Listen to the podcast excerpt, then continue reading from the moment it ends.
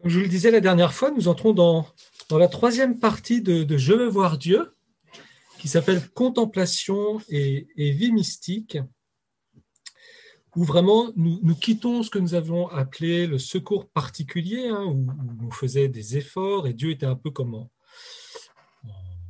second plan, comme va dire le Père Marie-Eugène, et nous entrons vraiment maintenant dans euh, cette partie de la vie chrétienne où de plus en plus l'Esprit Saint euh, va euh, nous saisir, nous transformer et euh, nous conduire pour une fécondité, ce que l'on pourrait appeler la, sainteté, et nous mettre à, notre place dans, l'Église. Donc c'est vraiment maintenant que, ça commence d'une certaine manière. Et ce, cette partie qui contient des chapitres très très importants, vraiment fondamentaux, euh, commence par un, chapitre premier qui s'appelle, euh, comme vous voyez, la sagesse d'amour. Alors, puisque je veux laisser un petit temps d'échange avec vous tous après, on ne pourra peut-être pas le voir en entier, mais je vous invite à le, à le reprendre. C'est un chapitre assez original, très important, sûrement un des plus beaux de Je veux voir Dieu, auquel le Père Marie-Eugène a beaucoup travaillé, auquel il tenait euh, énormément.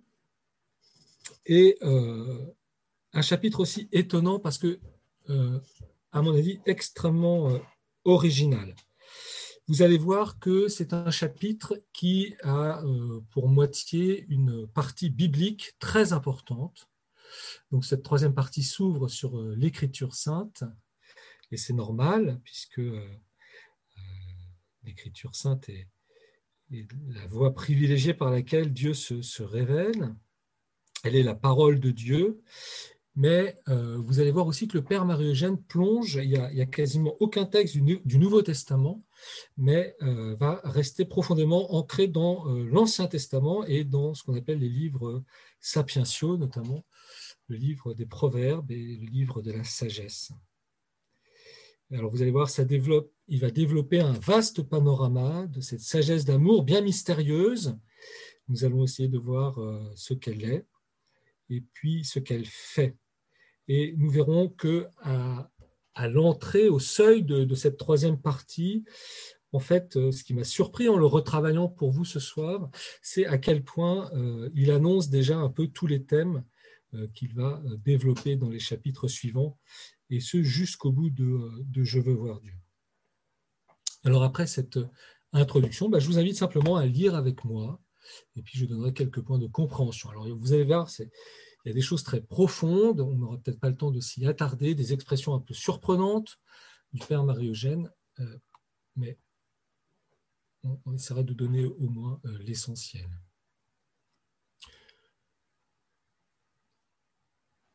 Donc vous voyez cette sagesse d'amour toujours en exergue, hein. une phrase de la sagesse au chapitre 7, verset 27, on va y revenir souvent. Cette sagesse d'amour, elle se répand à travers les âges, dans les âmes ça, Elle en fait des amis de Dieu et des prophètes.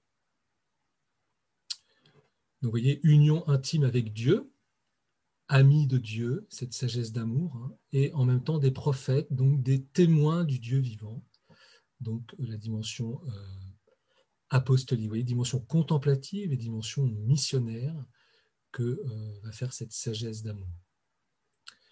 Donc le Père Marogène fait une petite introduction hein, en montrant, voilà, hein, jusqu'à présent nous avons eu le secours général hein, qui a laissé à l'âme l'initiative.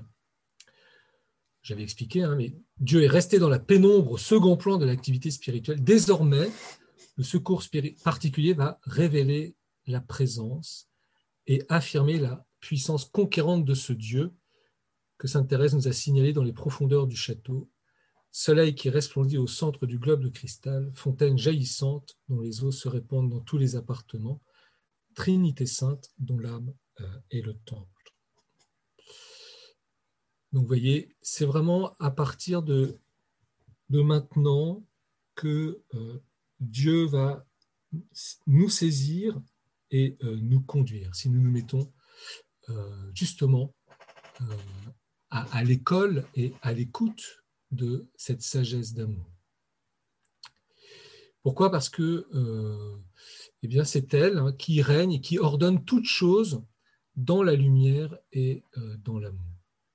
Donc vous voyez, quand il est question de sagesse et de lumière, quand il est question d'amour, eh bien, on, peut déjà peut-être y voir le don du Christ, le Verbe de Dieu, la sagesse de Dieu, et puis l'amour, l'Esprit Saint.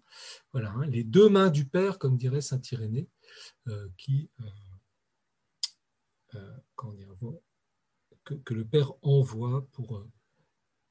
eh bien, nous allons voir l'œuvre qu'il veut réaliser euh, pour nous. Alors d'abord, qu'est-ce que la sagesse d'amour? Et vous allez voir, le Père Marogène plonge dans euh, ses racines dans la Bible. Je pense que c'est aussi important parce que ça nous montre que ce qu'il va dire à partir de maintenant, eh bien, c'est pour tout le monde en fait. C'est pas réservé à une élite.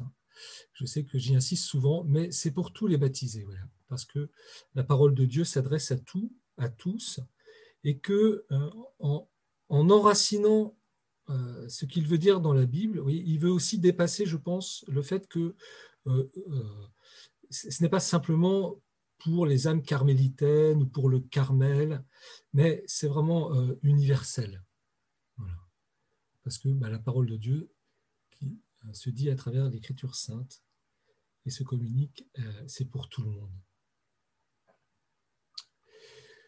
Donc bien sûr, l'Ancien Testament n'a pas connu le Verbe incarné, hein, Jésus-Christ, le Fils de Dieu, qui a habité parmi nous. Aussi, avec sollicitude, il a cherché Dieu dans les créatures, dans ses œuvres, dans la belle ordonnance qu'il a mise en toutes choses. Il a trouvé ainsi la sagesse de Dieu. Si vous voulez, le Verbe, avant de s'incarner, il s'est déjà manifesté, si vous voulez. À travers quoi? À travers deux choses principales?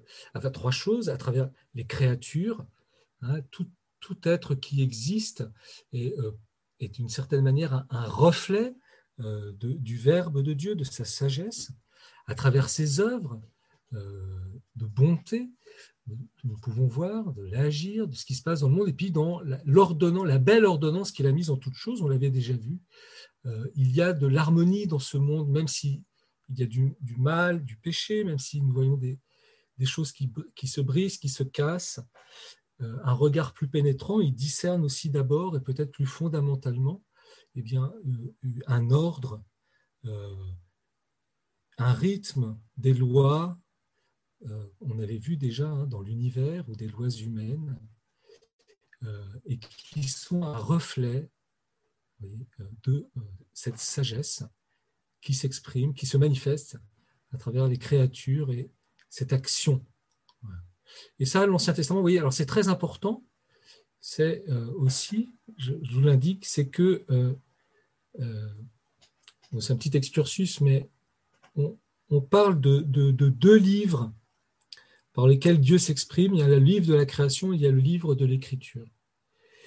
Mais vous voyez, le livre de l'écriture, eh bien, nous permet de saisir parfois ce que nous voyons moins dans la création, cette beauté, cette harmonie, cette dignité de, l'homme et de la femme, et euh, que toute œuvre, finalement, que toute créature est, issue finalement de cette, sagesse.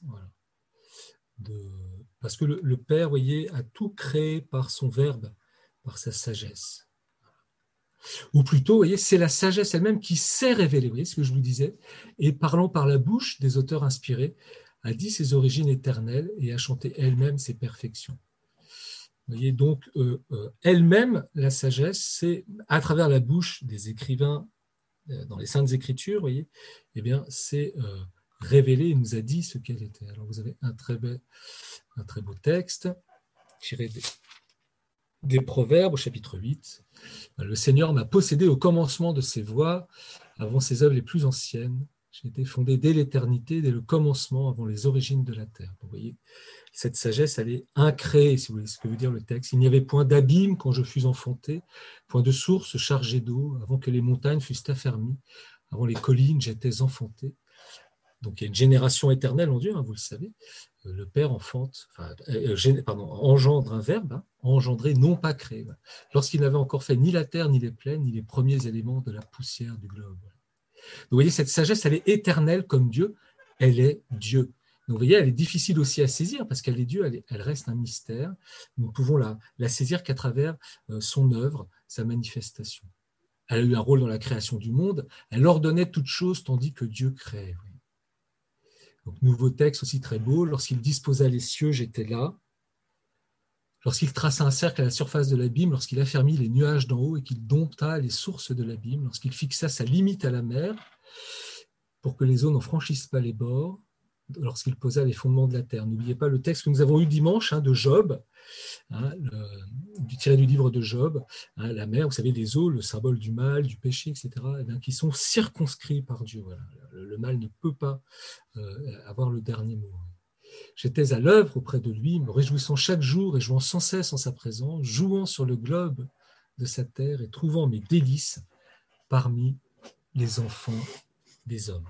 Bon, il y aurait beaucoup, beaucoup de choses à dire, hein. mais vous voyez, quelque chose qui est très important, qui, qui me marque dans ce chapitre, vous voyez, la création, vous allez, et le salut, etc., c'est le fruit d'une sagesse. C'est pas quelque chose d'arbitraire, c'est pas quelque chose de d'incompréhensible. Ça nous dépasse, mais c'est quelque chose de sage. Et ça nous dit quelque chose de Dieu, des fois, dont on a peur, etc.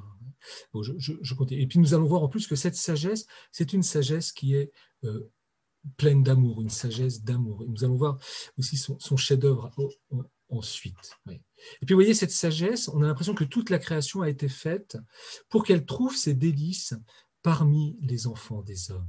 la création est magnifique, mais il y a une créature. Euh, avec laquelle cette sagesse veut entrer en dialogue, veut se tenir près d'elle. L'amitié, hein, n'oubliez pas l'exergue, elle, fait des amis hein, de Dieu et des prophètes. Voilà, cette sagesse qui euh, euh, nous aime, en fait, qui, fait tout pour être avec nous d'une certaine manière. Donc cette sagesse est l'ouvrière de toutes choses, elle atteint avec force d'un bout du monde à l'autre et dispose tout avec dissort. Vous voyez, elle tient le monde, vous voyez, cette sagesse. Elle est omnitenens, comme diront les, les pères de l'Église. Mais elle trouve une joie particulière en son œuvre la plus haute de toutes, la sanctification des âmes.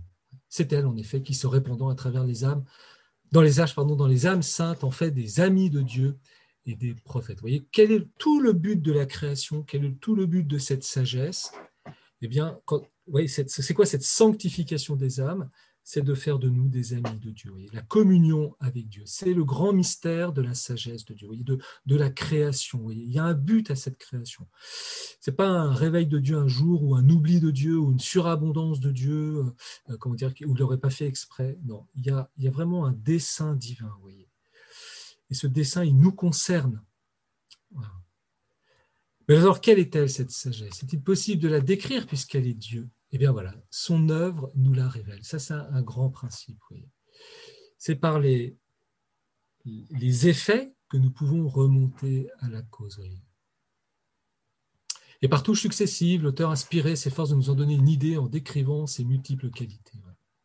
Donc cette sagesse, hein, en elle, il y a un esprit intelligent, sain, unique, multiple, immatériel, actif, pénétrant, sans souillure, infaillible, impassible, aimant le bien, sagace, ne connaissant pas d'obstacles, bienfaisant, bon pour les hommes, immuable, assuré, tranquille, tout-puissant, surveillant tout, pénétrant tous les esprits, les intelligents, les purs et les plus subtils.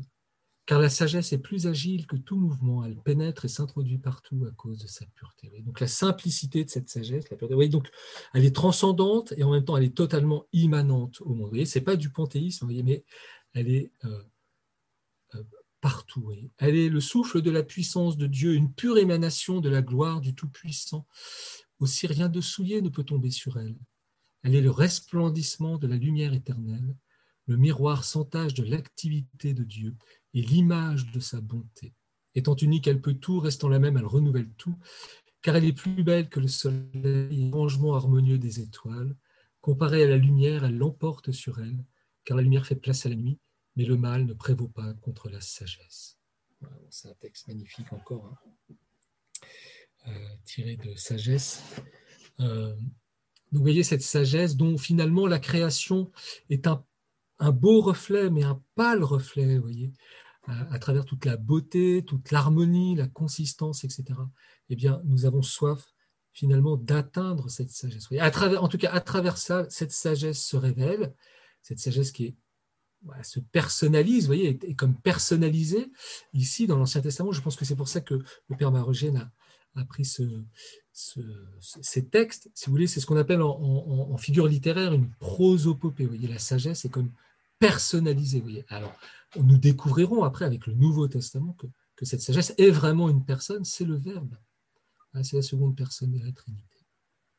L'auteur inspiré qui chante la sagesse, hein, n'oubliez pas que c'est la sagesse qui l'inspire elle-même, avec une telle flamme qu'il a décrit avec une telle c'était pris d'elle, je l'aimais et je la recherchais dès ma jeunesse, je cherchais à l'avoir pour épouse et j'étais épris de sa beauté. Voyez, cette sagesse, eh bien, elle veut faire de nous ses amis. Cette sagesse, elle est belle.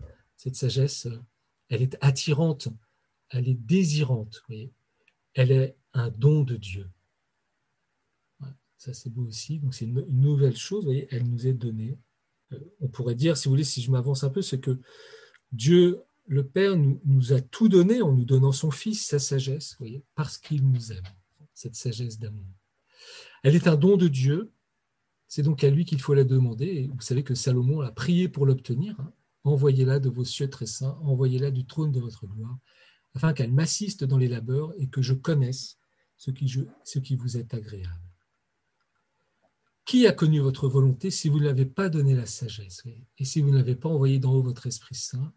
Ainsi ont été rendues droites les voies de ceux qui sont sur la terre, et les hommes ont appris ce qui vous est agréable, et ils ont été sauvés par la sagesse. vous voyez, toujours hein, ce don de Dieu, cette générosité de Dieu, qui finalement nous fait participer à cette sagesse. et donc nous va, nous révéler son dessein, ce qu'il fait, nous ne sommes pas des esclaves, nous ne sommes pas des, aveugles pour Dieu. Il va nous associer euh, à son dessein d'amour à travers le don de cette sagesse.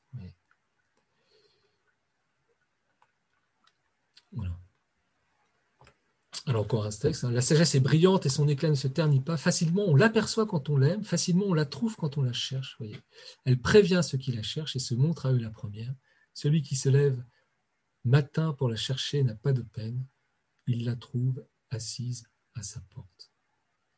Voyez, ce qui nous fait découvrir la sagesse, eh ben, c'est l'amour, le désir, et qui en fait se retourne, en fait, c'est elle la première euh, qui nous cherche et euh, qui nous désire. D'ailleurs, la sagesse nous a créé, Dieu nous a créé, hein, on l'a vu, pour cette amitié, pour cette euh, relation d'intimité, d'amour. Cette sagesse, eh bien oui, dans l'Ancien Testament, elle est surtout près d'Israël, son peuple d'élection. Le dépositaire de ses promesses, l'instrument par lequel elle doit réaliser ses grands desseins éternels. C'est beau parce que il y a un lien entre la sagesse et, l'élection, je trouve. Euh, c'est-à-dire que euh, cette sagesse, elle fait tout, elle est partout, mais elle est en même temps, euh, quand elle, elle personnalise, elle singularise les choses. Et la relation qu'elle veut avec les êtres est une relation personnelle. Dans, notre monde qui se globalise, qui s'uniformise, etc., et eh bien dire qu'il y a un peuple qui est élu, voyez, ça peut, ça peut être motif de scandale, et ça le sera. Et pourtant, il y a quelque chose de très beau qui est dit derrière, c'est que cette sagesse n'est pas impersonnelle, et voyez, elle ne fait pas les choses comme ça, elle le fait, euh, et, nous devons nous considérer nous-mêmes, voyez, comme le fruit d'une élection. Et euh, cette élection, cette amitié avec Dieu, si vous voulez, avec cette sagesse, elle va euh, faire que nous allons aussi devenir des, instruments, mais là, il faut, comprendre des instruments libres et volontaires, c'est-à-dire vraiment des coopérateurs par voyez, elle doit réaliser ses grands desseins éternels. il faudrait, on pourrait passer des heures, vous voyez, mais voilà, Dieu n'a pas voulu nous sauver sans notre participation. Et ça, il le commence dès l'Ancien Testament par l'élection d'Israël et sa collaboration eh bien, il en sera de même pour nous hein, à travers euh, cette entrée dans, ces quatrièmes demeures, dans cette troisième partie de Je veux voir Dieu. Non seulement nous allons nous laisser saisir par la sagesse, mais vous allez voir une sagesse qui, qui va nous, nous, nous faire coopérer à son œuvre. Et nous allons voir quelle est la grande œuvre de cette sagesse.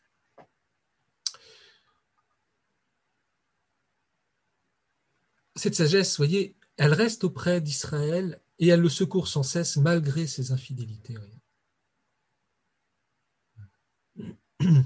Et c'est auprès d'Israël que la sagesse trouve ses délices parmi les enfants des hommes. donc, vous voyez une sagesse qui ne nous abandonne pas, une sagesse qui est fidèle.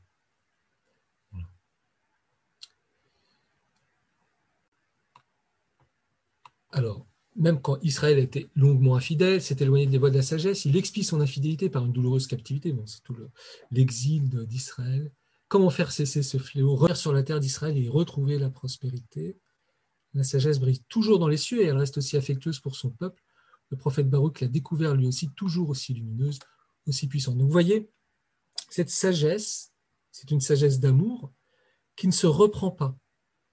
On peut être infidèle, nous, on peut échouer, eh bien, la sagesse va tout faire pour euh, euh, accomplir son dessein et le faire avec Israël, ou le faire ensuite, et le faire après dans, la continuité avec la, révélation de, Jésus-Christ. Et c'est quelque chose d'important qui était très important pour le Père Marie-Eugène. Ça c'est une vision très originale, c'est que euh, plus va y avoir euh, d'infidélité, plus va y avoir de péché, etc., plus cette sagesse va, développer des trésors justement de, sagesse, de, pour euh, nous faire retrouver cette amitié, pour nous faire, re-rentrer dans l'alliance. Et, ça, c'est magnifique. Écoute Israël, les commandements de vie, tu as abandonné la source de la sagesse, car si tu avais marché dans la voie de Dieu, tu habiterais à jamais dans la paix. Apprends où est la prudence, où est la force, où est l'intelligence. Voilà. Ah. Et c'est euh, cette sagesse que nous recherchons nous-mêmes, cette prudence, cette voie de bonheur dans l'existence, eh ben, c'est près de cette sagesse qui est un don de Dieu que, que nous pourrons euh, la trouver. Euh, je passe un peu parce que autrement je, je vais être trop trop long. Et, euh, vous pourrez relire ces pages, elles sont vraiment, et les méditer surtout, euh, parce qu'elles sont vraiment euh, très très belles. Alors cette sagesse de la loi ancienne, voyez, elle est entrée dans l'économie de la loi nouvelle. Alors il ne le dit pas si, mais on pourrait dire voilà, par l'incarnation du Verbe, la sagesse elle-même s'est incarnée, elle est venue nous visiter, elle a pris possession de l'Église et des âmes, et elle y continue son action bienfaisante. Vous voyez, le Père Marogène est une vision de la révélation, de la création du monde et du salut, voyez, de l'Ancien et du Nouveau Testament, donc qu'on ne peut pas séparer, c'est très important, euh, comme un dessein d'amour, mais une sagesse d'amour. Pour la révéler à ses fidèles, l'Église aime à juste titre utiliser ces textes dans lesquels l'Ancien Testament a déployé pour parler d'elle toutes les richesses de la poésie hébraïque, la puissance évocatrice de ses symboles, la grâce pittoresque de son verbe en les chargeant de la saveur lumineuse de l'inspiration.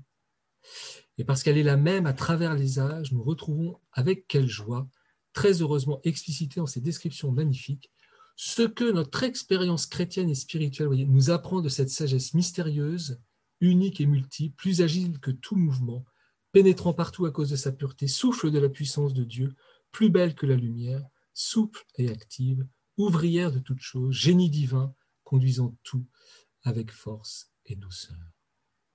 Donc c'est la même sagesse, voyez, qui traverse toute la révélation depuis la création jusqu'à jusqu'à l'Apocalypse, jusqu'à la parousie, et qui est manifestée d'une manière toute particulière dans euh, le Nouveau Testament. Pourquoi? Parce que le Nouveau Testament, c'est plus à souligner que cette sagesse était une sagesse d'amour qui ne cesse de donner l'amour. Donc je disais, contre tout arbitraire, etc., ça, nous fait plonger dans les profondeurs de ce qu'est Dieu. Donc vous voyez, on pourrait dire, voilà, cette sagesse d'amour, ben, c'est le Verbe et c'est l'Esprit Saint, voyez. C'est la Trinité tout entière. Et c'est l'amour qui inspire tous ces dessins, tous ces mouvements et tous ces gestes. nous n'avons pas à avoir peur. Vous voyez, puisque la, sainteté, puisque la vie chrétienne va être de se placer, de se laisser saisir par l'Esprit Saint, par, cet amour de Dieu, de vivre avec lui en collaboration, eh bien, le Père Mérogène est en train de nous montrer que euh, tout ce que fait Dieu, tout son dessein, tout ce qu'il veut pour nous, etc., c'est dans l'ordre de l'amour et pas autre chose. C'est l'amour, qui inspire tous les dessins dessus, tous ces mouvements, tous ces gestes. Dieu est amour. vous voyez jusqu'où ça va, voyez. Comment pénétrer là-dedans. Son œuvre sanctificatrice en nous est hautement une œuvre d'amour. Et l'étreinte par laquelle elle nous saisit, nous embrasse pour nous faire entrer dans la trinité des personnes divines, eh bien cette étreinte est excellemment une étreinte d'amour. Et comme je vous le disais, ce n'est pas un esclavage. Peut-être que ça, ça nous aide à, à commencer, vous voyez, peut-être à, nous, nettoyer le cœur et, l'intelligence de parfois de, catégories dans lesquelles nous figeons Dieu, ou nous avons peur de lui, etc.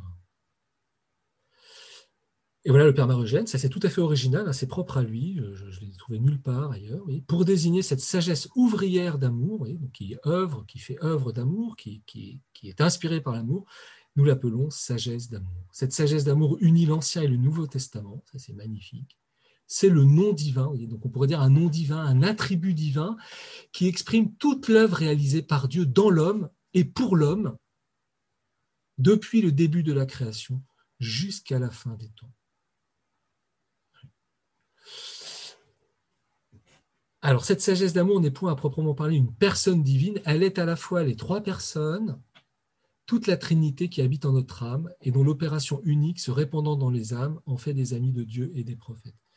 Donc, plus tard, dans d'autres textes du Père Marie-Eugène, lui, il identifiera cette sagesse d'amour à la personne même de l'Esprit Saint. Mais vous voyez, dans Je veux voir Dieu, eh bien, c'est toute la Trinité, en fait. Voyez, mais comme sagesse d'amour, comme personne amour, et vous voyez tout de suite en lien avec notre création, le fait que nous existions,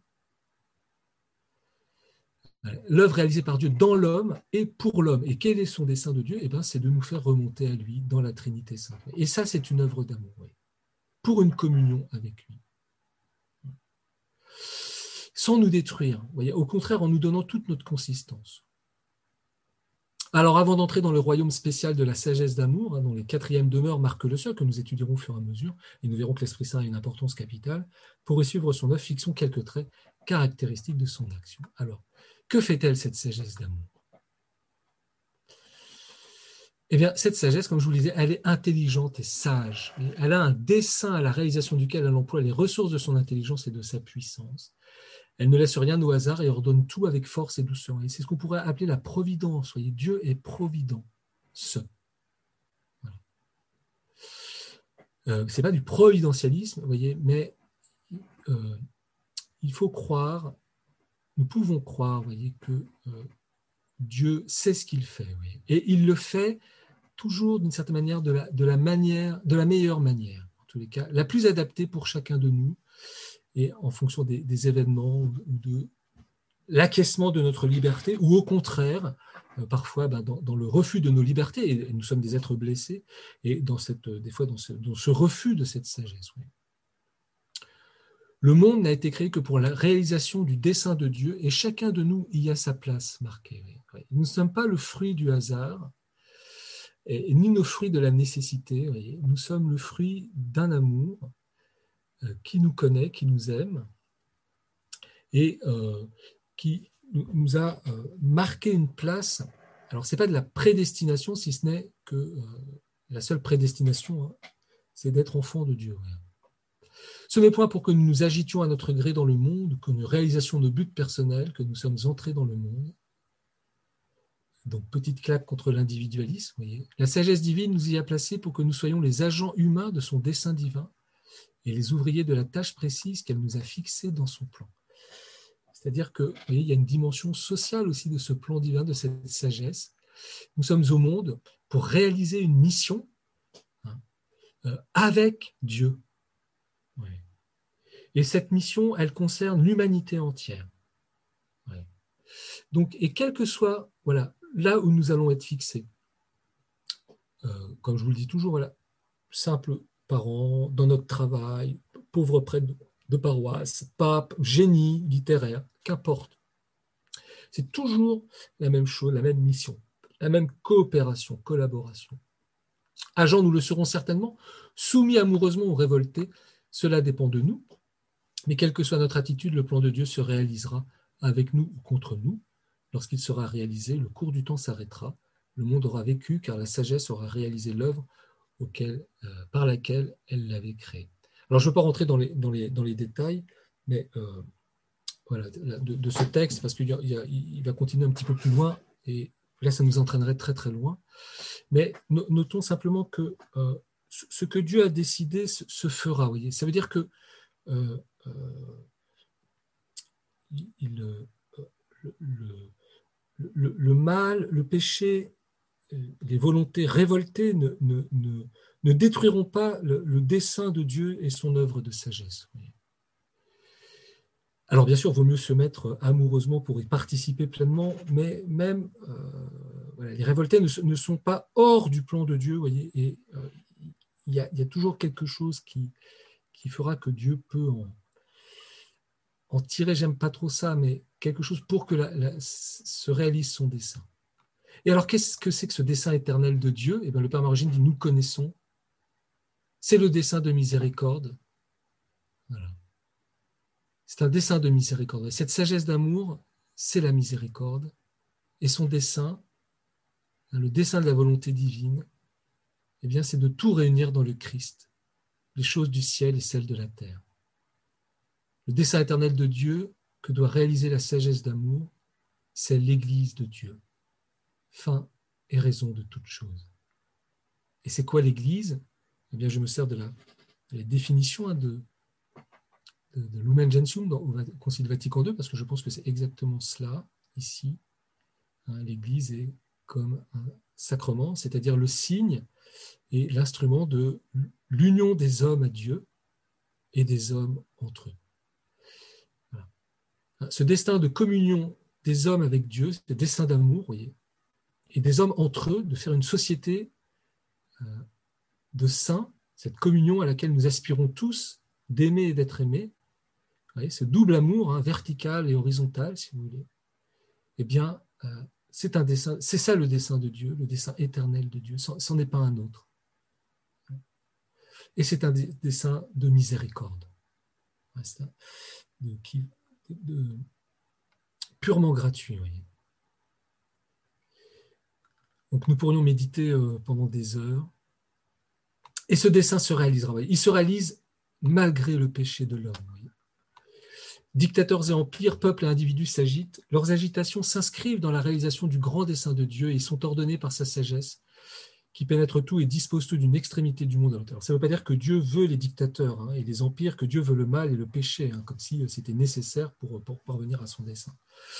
Euh, Dieu n'a pas voulu le mal, Dieu ne veut pas le péché, il ne veut pas nos libertés révoltées, mais elles n'empêcheront pas son dessein de se réaliser. Alors, bon, c'est un peu. Euh, voilà, là, il faudrait faire beaucoup de, choses, de détours, mais je, vais continuer. Mais retenez simplement que ce texte ne veut pas dire que euh, euh, Dieu aime placer des dictateurs voyez, pour faire réaliser son dessein d'amour. Hein. C'est tout à fait le contraire.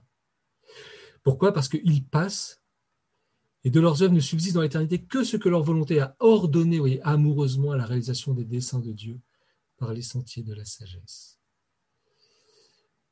on peut espérer que même parmi les plus personnes les plus abîmées, les euh,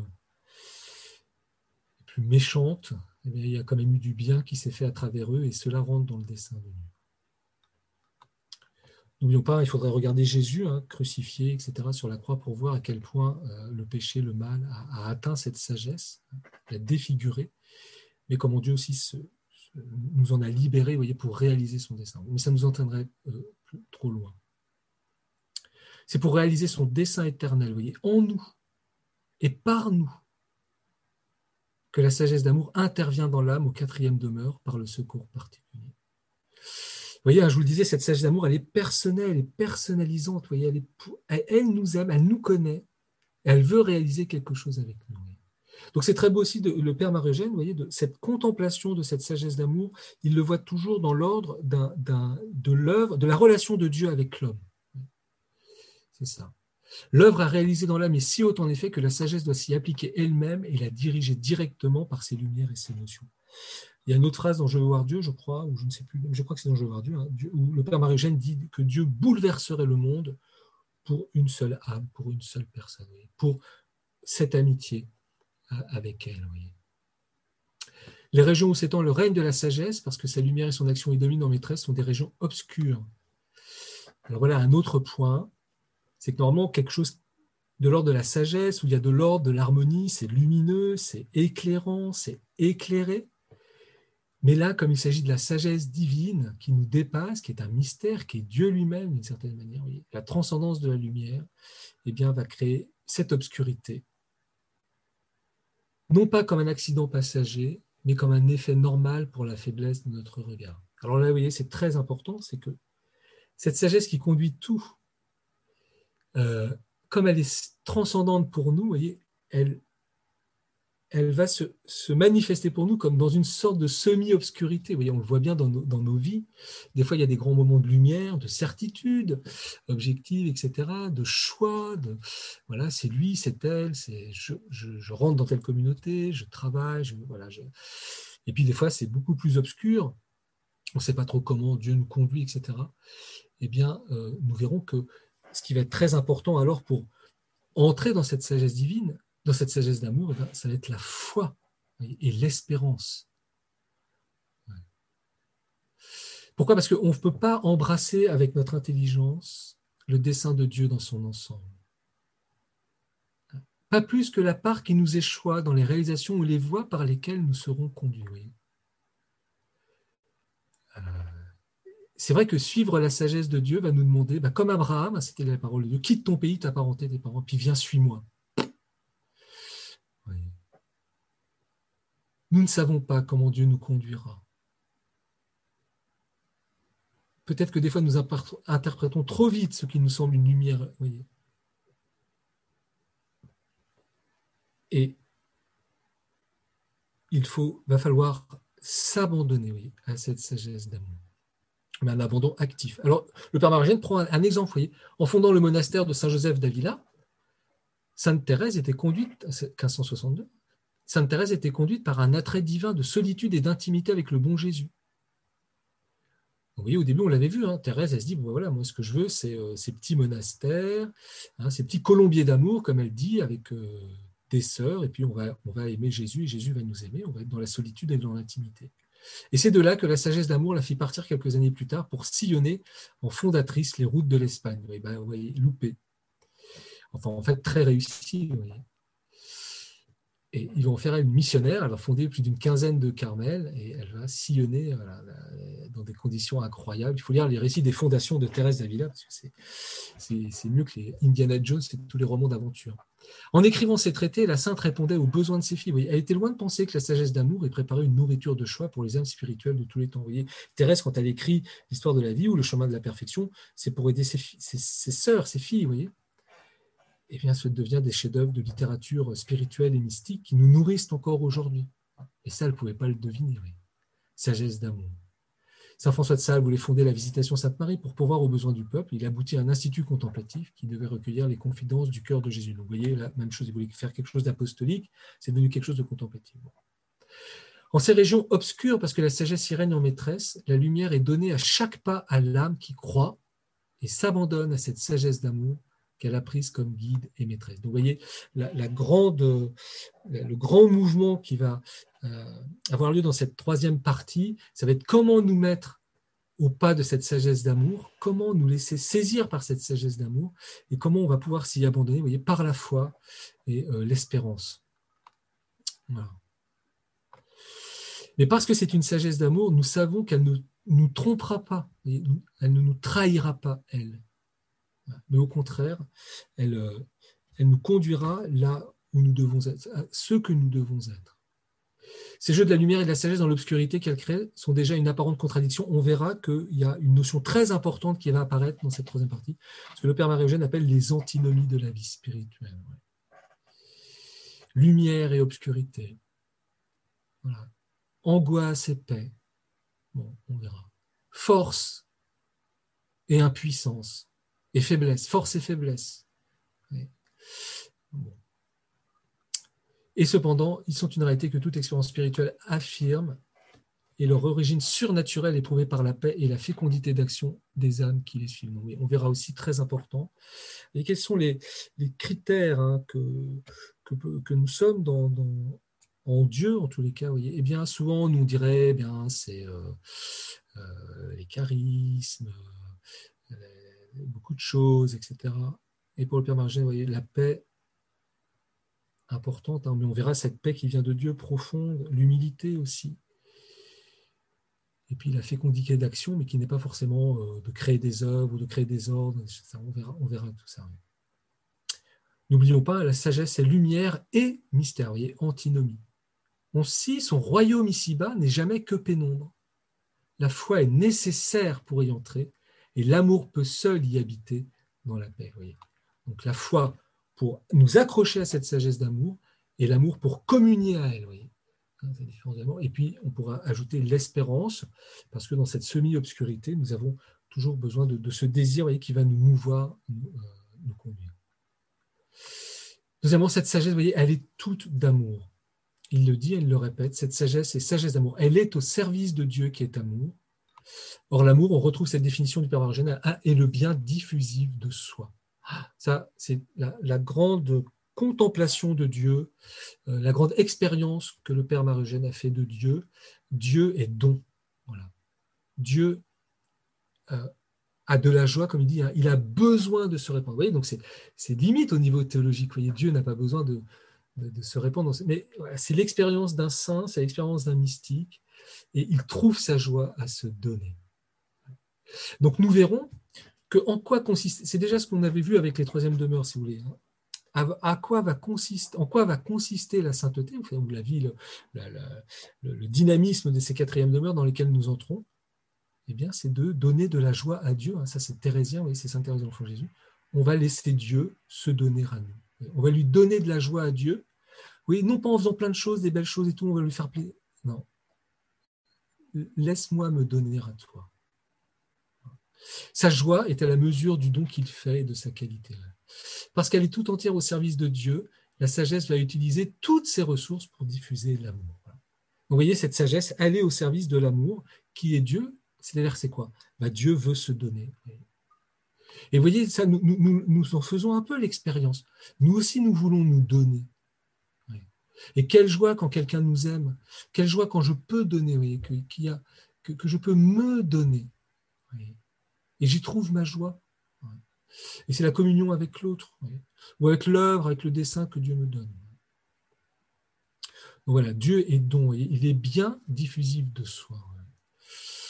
Il n'est donc pas étonnant que cette sagesse d'amour trouve sa joie auprès des enfants des hommes, parce que dans leur âme, elle peut répandre le meilleur de ses dons créés, la grâce, qui est une participation à la nature et à la vie de Dieu. Vous voyez, je vous le dis souvent, mais Dieu est généreux. Vous voyez. Il n'est pas sous l'angle du marchandage, de, la, de, la, financiarisation du monde, etc., de l'évaluation de la valeur. Il est dans un autre registre. Dieu aime à se donner. Et nous savons que ce don le plus grand que nous avons reçu, c'est au baptême, c'est cette participation à sa vie même. Il nous a donné, par son Fils Jésus-Christ, de participer à sa propre vie. Cette grâce, hein, qui est une participation à la nature, à la vie de Dieu. Cet amour qui se répand est un torrent de saluté. Donc ça, on verra aussi euh, l'expérience très forte du Père Marie-Eugène, euh, de ce Dieu d'amour, de sa miséricorde, eh bien, c'est qu'elle est, elle est, il y a une certaine force en elle-même, une certaine violence, comme un torrent qui dévale. Et en fait, ce torrent qui euh, enlève tous les obstacles, enlève le péché, nous purifie, etc. Elle est d'abord, voyez, la, voyez, la, les efforts que nous aurons à faire, ce sera de laisser justement ce torrent de Dieu nous, euh, saisir et, nous, sanctifier, nous purifier. Et que fait cet amour? Eh il l'associe à son bonheur, vous voyez, et il crée la paix, la joie, la lumière. Le règne de la sagesse d'amour est un règne de justice, d'amour et de paix.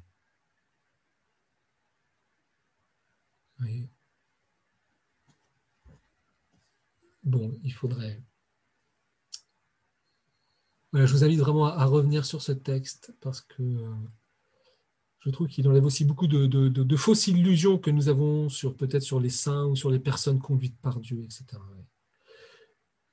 Mais euh, alors cet amour, eh ben oui, bien sûr, puisqu'il va se répandre, il va descendre sur nos facultés humaines, bien sûr, déjà inadaptées à le recevoir, parce que nous sommes qu'une créature, et là c'est Dieu qui descend. Hein. Comme je le dis souvent, Dieu vient avec ses gros doigts de Dieu, eh bien, il a quand même des gros doigts, Dieu, donc euh, bah, même s'il est tout délicat, eh bien, nous, nous sommes inadaptés. Et en plus, nous avons des facultés qui portent les traces du péché. Nous sommes blessés. Et nos blessures sont des blessures d'amour. Voilà, ce règne hein, de la sagesse d'amour s'établit dans le monde qui est livré au péché. Il y a lutte et souffrance. Donc on verra, ben, il y a le combat, il y a lutte et souffrance. Les torrents de l'amour dans l'âme apportent la souffrance. Voilà, les purifications seront nécessaires. Mais vous voyez, c'est une œuvre d'amour. C'est une œuvre d'amour. Ce n'est pas pour nous détruire, ce n'est pas parce que nous sommes mauvais, c'est pour nous guérir. C'est pour nous restaurer dans, dans, nos potentialités, dans ce désir de bonheur plénier qui nous habite tous. Et ces envahissements de l'amour. Donc, vous voyez, c'est ça le paradoxe. L'amour bah, va nous faire souffrir. Et parce qu'il y, y, a en nous de l'anti-amour, si vous voulez. Et l'amour ne peut pas vivre avec la haine, avec le péché. Le bien diffusif de soi, quand il va venir, il va expulser tout ce qui en nous s'oppose à cela. Donc on le verra, hein, c'est dans, le chapitre aussi, les nuits, etc., les, purifications. Son règne pacifique lui attire des coups et des haines. Vous voyez, voilà, c'est ça. Voyez. Prenons Jésus, voyez. Jésus est venu. Il est le royaume de Dieu. Donc, quand il vient sur terre, il est un être de paix. Il apporte la paix. C'est l'homme des béatitudes. Et vous voyez ce qu'on a fait. Pourquoi? Parce que il, est comme une plaque révélatrice de, que en nous, bah, nous ne savons pas aimer, nous ne voulons pas aimer en fait. Le disciple n'est pas au-dessus du maître, le monde m'haït et vous haïra. Donc, vous non seulement il va y avoir une purification en nous, mais voilà, dans la mission du chrétien, il y a aussi euh, mission d'amour, hein, témoignage d'amour, eh bien, il y aura de euh, l'opposition. La sagesse d'amour est ici-bas comme un agneau au milieu des loups, car le monde est mauvais. Alors le monde au sens que celui qui est pris par le péché, hein, pas au sens de la création que Dieu a voulu. Hein. Souvenez-vous des premiers textes que nous avons vus sur la sagesse. Et elle condamne le monde par sa seule présence. Par sa seule présence. Bon, j'aurais plein de choses à dire, mais je, l'ai. C'est une loi de lutte et de souffrance intérieure et extérieure, voyez. Donc, purification pour nous et lutte dans euh, l'apostolat, dans la mission, qui suit tous les développements et les triomphes de la sagesse d'amour ici-bas elle vit et étend ses conquêtes sur la terre en une église qui est militante et douloureuse jusqu'en ses victoires. Nous imitons Jésus en fait. Hein, L'église qui est l'épouse du Christ, eh bien, elle n'est pas meilleure. Elle, suit ce qu'a vécu son maître, son époux. Ne fallait-il pas que le Christ souffrit et entra ainsi dans la gloire pour comme Jésus après sa résurrection C'est une nécessité qui s'impose à tous ceux qui le suivent. Cette sagesse d'amour, elle est essentiellement active. Voyez, donc je vous ai dit, hein, euh, l'expérience mystique du Père Marugène, de, le buisson ardent dans l'Exode avec Moïse, euh, Dieu euh, dynamique, Dieu mouvement, Dieu bien diffusif de lui-même, et donc cette sagesse d'amour qui est profondément, essentiellement active. Le mouvement ne lui est pas un état passager, il est constant. C'est pour ça que, par exemple, hein, une des grandes phrases du Père Marie-Eugène, et c'est le logo qu'on a repris pour le représenter, d'un homme qui marche, voyez, il disait toujours marchez, marchez, ne vous inquiétez pas, ne vous inquiétez pas de vos chutes, ne vous inquiétez pas de, voilà, de, ne vous regardez pas, avancez, marchez, voyez, parce que c'est dans ce mouvement que vous serez transformé par l'amour. C'est extrêmement positif, extrêmement, euh, euh, plein d'espérance finalement, je trouve. Et donc c'est ce mouvement de cette sagesse d'amour finalement dans lequel nous allons entrer. Si le bien diffusif de soi qu'est l'amour c'est un instant de se répandre, il ne serait plus amour. Et, et ben oui, l'amour, euh, euh, pardon, euh, il est la conséquence normale. voilà. ah, pardon, j'ai loupé un texte très important. ah, voilà. L'amour qui s'arrête se transforme en égoïsme. Et pour vous voyez, quand, quand, on pédale, vous voyez, on est en mouvement, ben, quand on se regarde pédaler, souvent on va, on va chuter. Paf. Dieu engendre sans cesse son Fils, du Père et du Fils procède constamment le Saint-Esprit. C'est pourquoi Dieu est éternel amour. Vous voyez, on a une vision d'un Dieu toujours en mouvement, vous voyez, parce que l'amour est mouvement. L'amour est don. L'amour qui nous est donné ne saurait s'arrêter en nos âmes, il a besoin de remonter vers sa source et il veut par nous continuer son mouvement de diffusion de lui-même. Donc vous voyez, l'amour veut nous conquérir pour nous remonter au Père, mais l'amour veut aussi nous mettre en mouvement pour se donner aux autres. En nous conquérant, la sagesse d'amour nous fait entrer dans l'intimité divine, vous premier mouvement de l'amour, mais elle nous emporte vers son but dans la réalisation de ses desseins d'amour. Et c'est quoi son dessein d'amour? On l'a vu, communion avec Dieu, c'est l'Église, hein. union des hommes à Dieu, union des hommes entre eux. Et que va faire cette sagesse d'amour? Elle nous transforme immédiatement en canaux de sa grâce et en instrument de ses œuvres.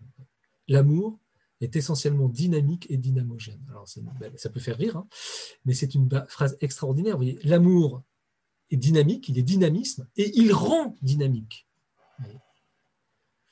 Ça, c'est très important, c'est fondamental. Vous voyez, là derrière, vous voyez les, principes qu'il peut y avoir, mais ça peut pour l'éducation, l'amour des époux, l'éducation des enfants, etc. voyez. Ce dynamisme d'amour, c'est vraiment un dynamisme qui va nous faire participer. voyez. Nous ne sommes pas des marionnettes.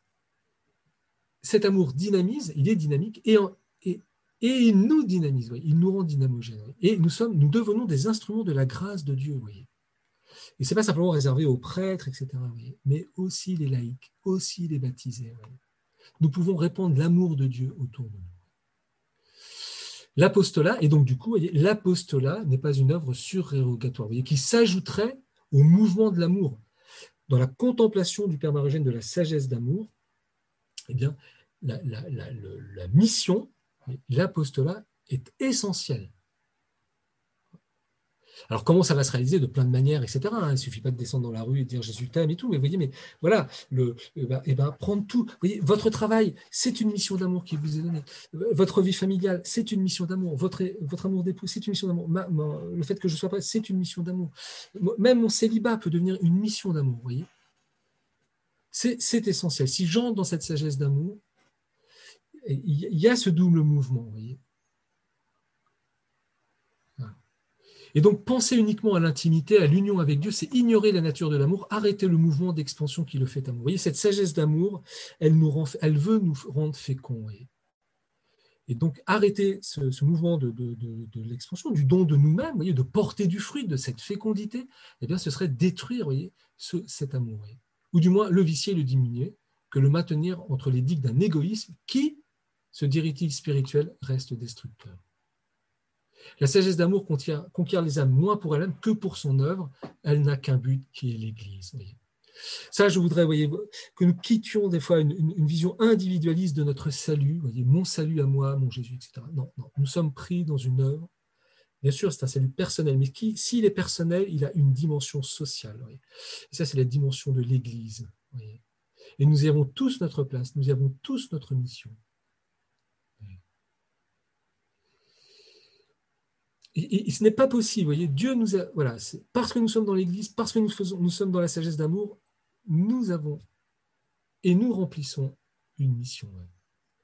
Alors il dit, lui, voilà, il nous est tellement nécessaire de nous le rappeler tellement notre égoïsme et notre orgueil, favorisant cela par le sentiment de notre intimité personnelle avec Dieu, sont prompts à nous persuader que nous sommes une fin en soi, le but dernier dans l'œuvre sanctificative de la sagesse divine en notre âme. Peut-être que ça, nous en avons moins le la perception aujourd'hui, enfin, c'est peut-être moins ça. Voilà. La sainte humanité du Christ fut créée, ornée de privilèges merveilleux. Voyez, quelle est la plus belle œuvre de la sagesse d'amour? Ben, C'est l'humanité sainte de Jésus. Mais Jésus-Christ, le Verbe de Dieu, fait chair, cette humanité sainte, eh bien, elle est en vue de la rédemption, en vue de l'Église. Elle est un don d'amour. Vous n'avez pas voulu des holocaustes, vous m'avez créé, mais voici pour faire ma volonté. Donc on verra à quel point le don de soi est un, chapitre hein, qui sera dans cette troisième partie, est, un chapitre fondamental pour le Père Marie-Eugène. Et ce qui justifie la création de la Sainte Vierge et c'est la maternité divine et la maternité de grâce. Pourquoi la Vierge Marie est immaculée conception? Pourquoi voilà, elle était préservée du péché originel? C'était pour être la mère de Dieu, c'était pour ce dessein de salut. Comme le Christ Jésus et sa divine mère, les saints sont ordonnés à l'Église, la sagesse d'amour les sanctifie pour les faire entrer dans l'unité de l'Église et les utiliser pour ses œuvres. Voilà. Ah, donc c'est euh, quand, Thérèse Avila arrive au mariage spirituel, les septièmes demeures, voilà, elle reçoit, elle a une vision, Jésus lui remet un clou, il lui dit Désormais tu es mon épouse, tu t'occuperas de mes intérêts et je m'occuperai des tiens. C'est magnifique, hein, vous voyez, c'est là où on n'est pas un esclave dans l'œuvre de Dieu, c'est je ferai, tu feras ma volonté. Hein, Jésus dit à Thérèse Avila, tu feras ma volonté, mais je ferai la tienne. C'est beau. Hein Donc ce n'est pas à une intimité dans la solitude que l'avoue cette union permanente, scellée par un signe et par une parole, mais à l'action pour le Christ. Le Christ Jésus l'a prise comme épouse et la donne à l'Église pour qu'elle y soit mère des âmes. On l'a vu, hein, ce dessin unique ce chef-d'œuvre de Dieu, ce chef-d'œuvre de la sagesse d'amour, c'est l'Église. Et je vais m'arrêter. Voilà, on a terminé. Donc, comme je vous le disais, le chef-d'œuvre de cette sagesse d'amour, c'était l'humanité sainte du Christ, qui est la tête de l'Église dont nous sommes les membres. Euh, cette sagesse d'amour qui n'avait cette humanité du Christ, hein, qui n'avait pas besoin d'être sauvée, mais qui nous sauve, eh bien, euh, elle a eu pour mission, pour vocation de mourir sur la croix, de souffrir pour nous de euh, se donner à nous. donc, vous voyez, l'incarnation, calvaire et Eucharistie, tels sont les plus beaux triomphes de la sagesse d'amour. Ces triomphes, elle aspire à les renouveler dans les âmes.